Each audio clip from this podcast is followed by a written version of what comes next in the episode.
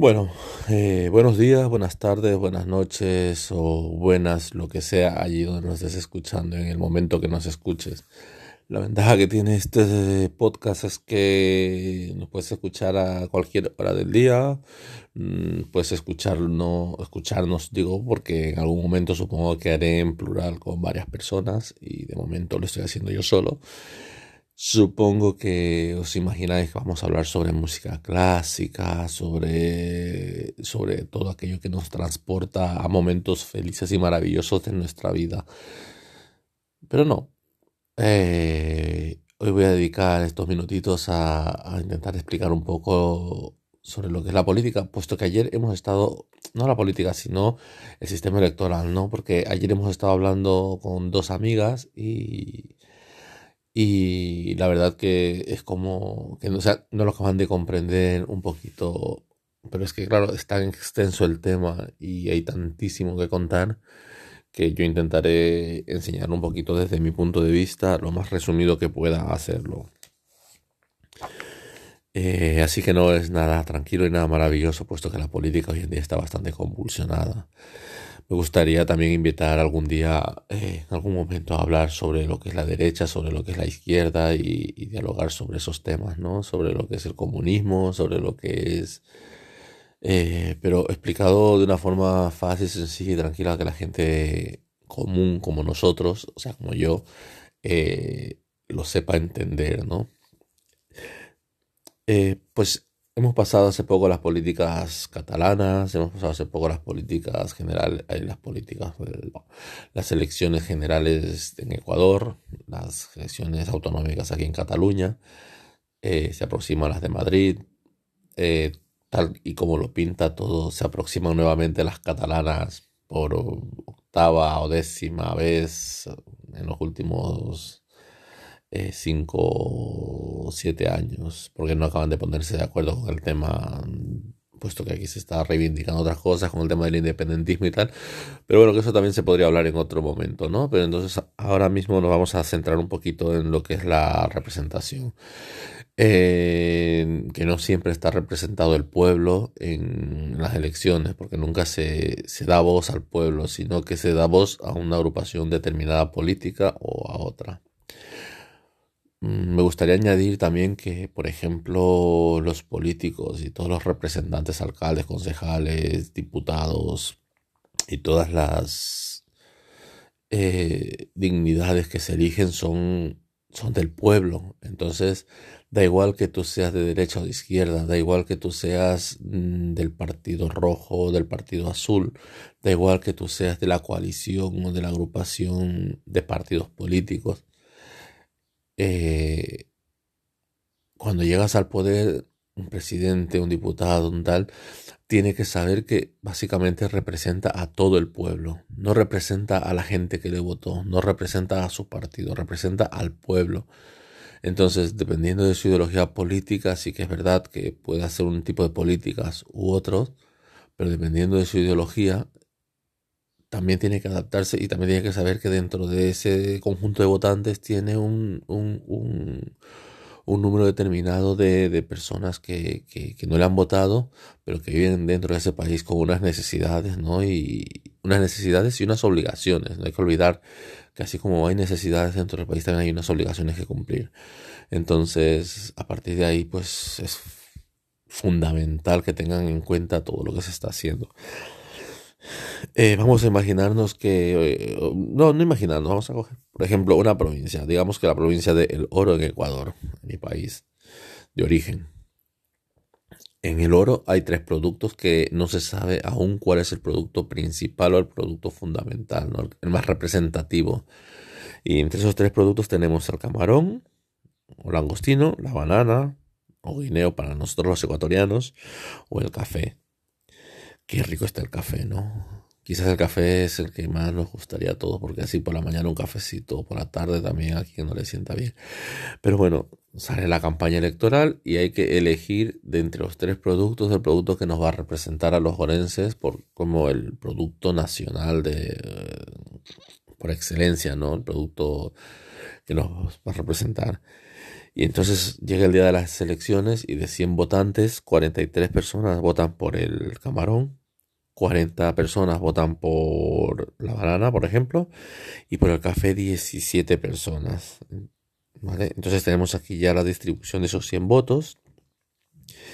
Y, y si a cualquier ciudadano cuando sale de votar le preguntaríamos eh, fuera del colegio electoral por quién ha votado, él te va a decir por el mejor. Y si le preguntamos cuál es el mejor para él, pues para unos serán el camarón, para otros serán la banana, incluso el café. Entonces, claro, para cada uno, para cada persona que va a votar, su, su producto o su candidato es el mejor, ¿sabes? Porque le representa.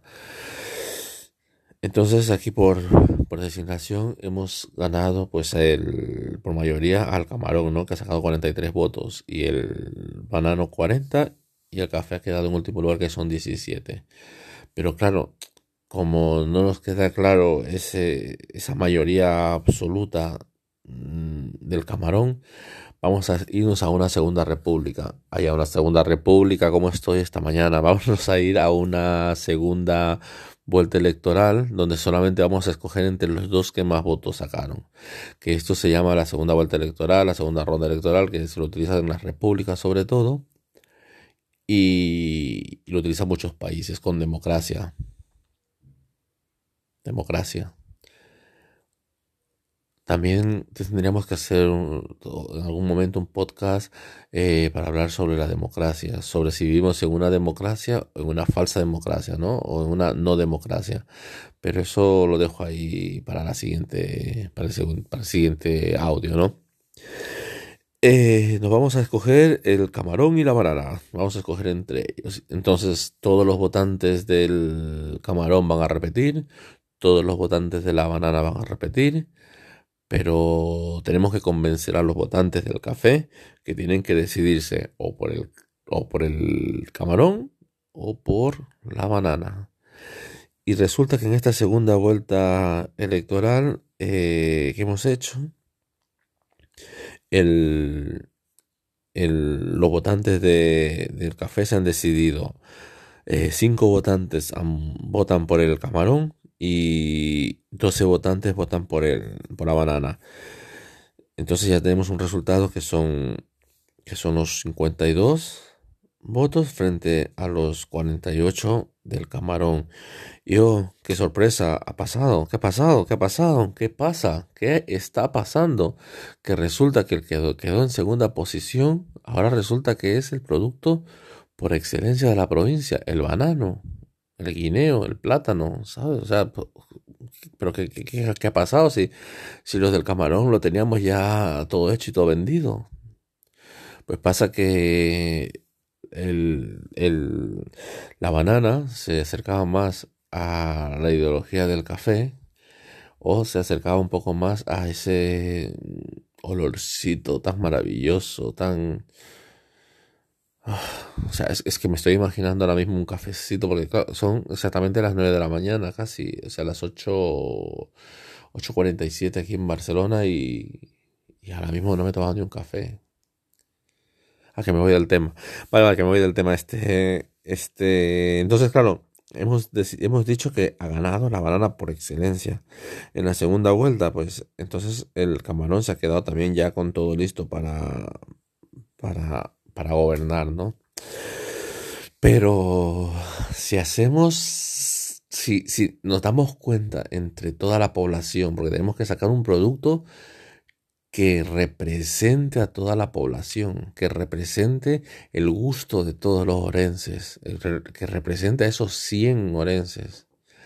Y entonces le preguntamos a los votantes en una tercera ronda que voten a su segunda mejor opción. ¿Qué pasaría entonces? Eh, tenemos que tanto los votantes de Camarón como los votantes de la banana se odian tanto, tanto, pero tanto, porque claro, o sea, yo te ofrezco regalarte mil camarones cuando sea el producto representativo. Y el otro te dice, no, yo te ofrezco mm, cinco mil puestos de trabajo en, en el campo para trabajar y para producir y tal. hostia, los unos me regalan camarones gratis, los otros me dan trabajo, mira yo, o sea, los que votan al camarón no quieren el que te ofrece el trabajo, los que votan el, por la banana eh, no quieren nada regalado y lo quieren todo currado. Bueno, esas son ideologías, no son cosas que a lo mejor se pueden malinterpretar. Yo no estoy haciendo campaña por ningún partido político, ni mucho menos. Pero bueno, pero queda una tercera opción, que es el café, que es de lo que estamos hablando. ¿Qué pasa con el café? Entonces, en esta, en esta tercera vuelta, donde les hemos preguntado a todos que elijan a su segunda mejor opción, perdón, que elijan a su segunda mejor opción, todos, todos, o sea, tanto los votantes del café como los votantes del camarón, ay, perdón, los votantes de la banana, que me hago un lío, los votantes de la banana, como los votantes del camarón, han votado por la, por la segunda mejor opción, que sería para ellos el café. Y wow, qué sorpresa. O sea, ahora sí que vemos que en esa, en esa segunda pregunta sí que hay una mayoría representada en el café, o sea, tanto los votantes del café como los votantes del banano y como los votantes del camarón han decidido que el producto, el segundo producto más representativo del oro sea el café, con un casi, digamos que un 70% de los votos, ¿ya? un 78%. Entonces, eh, si nos ponemos a estudiar esto, realmente cuando gana un partido político en una segunda vuelta electoral, ¿está representando a todo el pueblo? ¿Está representando a todos sus ideales? Ahora mismo, en esta segunda vuelta, realmente están representando todos, a todos y todos los, ciudadanos de, esos 100 ciudadanos de esta provincia? si va el camarón o la banana. No, no van, no, no van representados todos, van representados solamente quienes a última hora han decidido dar el apoyo a uno o a otro o los que se... Pero entonces, claro, todas las ideologías, todas las ideologías de, la, de ese casi 70% que piensa que la, incluso de los que están, son votantes tanto de la primera como de la segunda opción, la mayoría piensa que, que sí, yo voto por ellos, pero, pero ¿y si la mejor opción era la tercera? Entonces, claro, aquí es donde, donde entra la duda, ¿no? ¿Cómo escoger, cómo, cómo hacer un sistema electoral que, que que se represente a todos y cada uno de los miembros de, de nuestros países, ¿no? No sé, eh, simplemente que hay que tener la cabeza la cabeza muy, muy fría. Pero claro, de entre todos esos 100 votos, ¿dónde están los votos nulos y blancos? Es la duda de la gente. Es sencillísimo, o sea, simplemente el voto nulo y el voto blanco se, se, no es que se cuenta, no se contabiliza favoreciendo ni al primero, ni al segundo, ni al tercero. Simplemente que el voto nulo, ausentismo, o sea, el voto blanco, eh, no es que favorecen, sino que al momento de hacer la división de porcentajes para sacar eh, los representantes, el voto nulo, el voto blanco, si por ejemplo hay 100 votos y, para la opción A votan 50, para la opción B votan 20, para la opción C votan 20 y hay, un, hay 10 votos nulos y blancos, si lo miramos en porcentajes, tenemos eh, la opción A el 50%, la opción B el 20%, la opción C el 20% y la opción eh, de voto nulo blanco se convierte en un 10%. Pero al momento del reconteo total de votos, ese 10% queda contabilizado fuera del voto total de votos. Entonces se dice que la participación, o sea, se cuenta en vez de contar y hacer ese, esa división del porcentaje del 100% de participación, se le hace solamente sobre el 90%, porque esos votos nulos y blancos no se cuentan. Entonces la división se hace sobre 90, eh, o sea, el conteo se hace sobre los 90, ¿vale? Y al hacerlo sobre los 90, el porcentaje sube de la opción A sube del 50% al 55,5%. De la opción B sube del 20% al 22,2% y la opción C sube del 22,2 al 20, al, o sea, perdón, del 20, del 20% al 22,2%.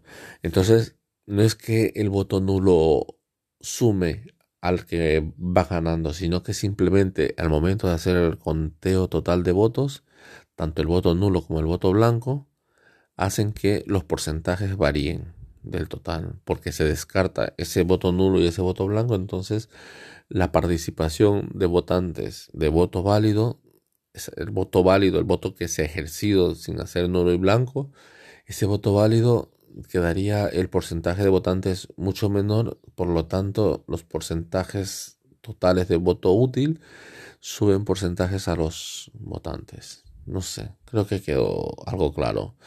Bueno, estoy probando porque la verdad que, que, me mola esto de los audios porque, porque sí, porque estás en casa, te aburres y en vez de estar eh, mirando como una mosca, como en este momento un mosquito está volando a mi alrededor, pues haces algo, ¿no? Y si puedes ayudar a alguien a, reír, o por lo menos a reírse, a, reírse, porque la verdad que, que, también nos hace muchísima falta reírnos y divertirnos y tal.